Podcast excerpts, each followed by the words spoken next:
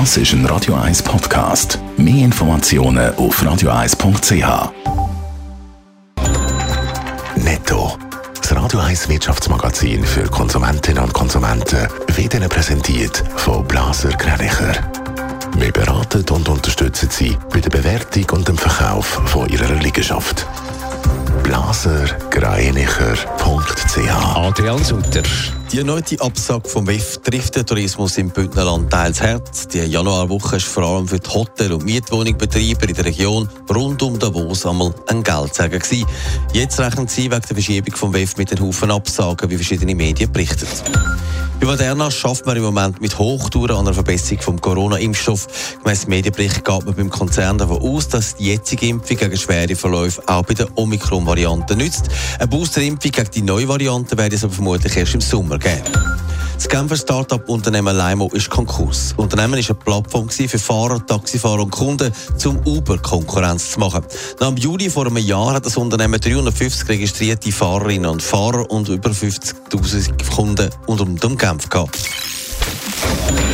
Es ist immer ein Stell dich ein von der ganz wichtigen von der Welt World Economic Forum in Davos. Aber im Januar kann das Corona-bedingt wieder nicht stattfinden. Adrian Sutter, eine bittere Absage. Ja, es tut weh, hat der WEF-Direktor Alois Zwingli gestern betont. Ja, ich glaube, wir sind alle hier beim World Economic Forum enttäuscht und auch zu einem gewissen Sinn traurig, dass es nicht stattfindet. Jetzt äh, schaffen wir auf äh, Verschiebungsdatum im Frühsommer hin. Das ist das, was es bedeutet für uns. Äh, wir sind ja mittlerweile äh, ziemlich erfahren, mit äh, Absagen und Verschiebungen umzugehen.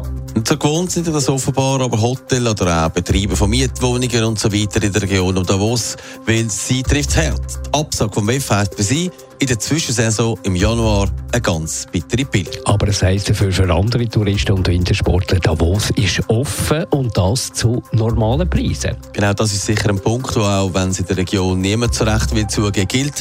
Wenn man gesehen hat, für was für Wochenpreise einmal Hotel und vor allem Ferienwohnung für die Woche weg sind, dann kann man sich gut vorstellen, dass das weh tut. Und natürlich wird jetzt fleissig storniert, weil das WEF nicht stattfindet.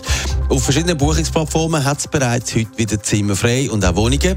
Mehr als noch vor der Absage vom WEF. Und das deutet darauf hin, dass schon storniert worden ist oder Wohnungen, die reserviert worden sind, jetzt wieder freigegeben worden sind.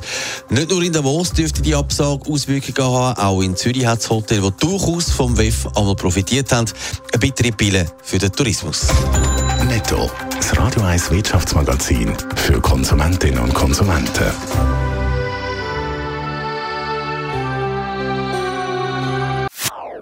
Das ist ein Radio 1 Podcast. Mehr Informationen auf radio1.ch.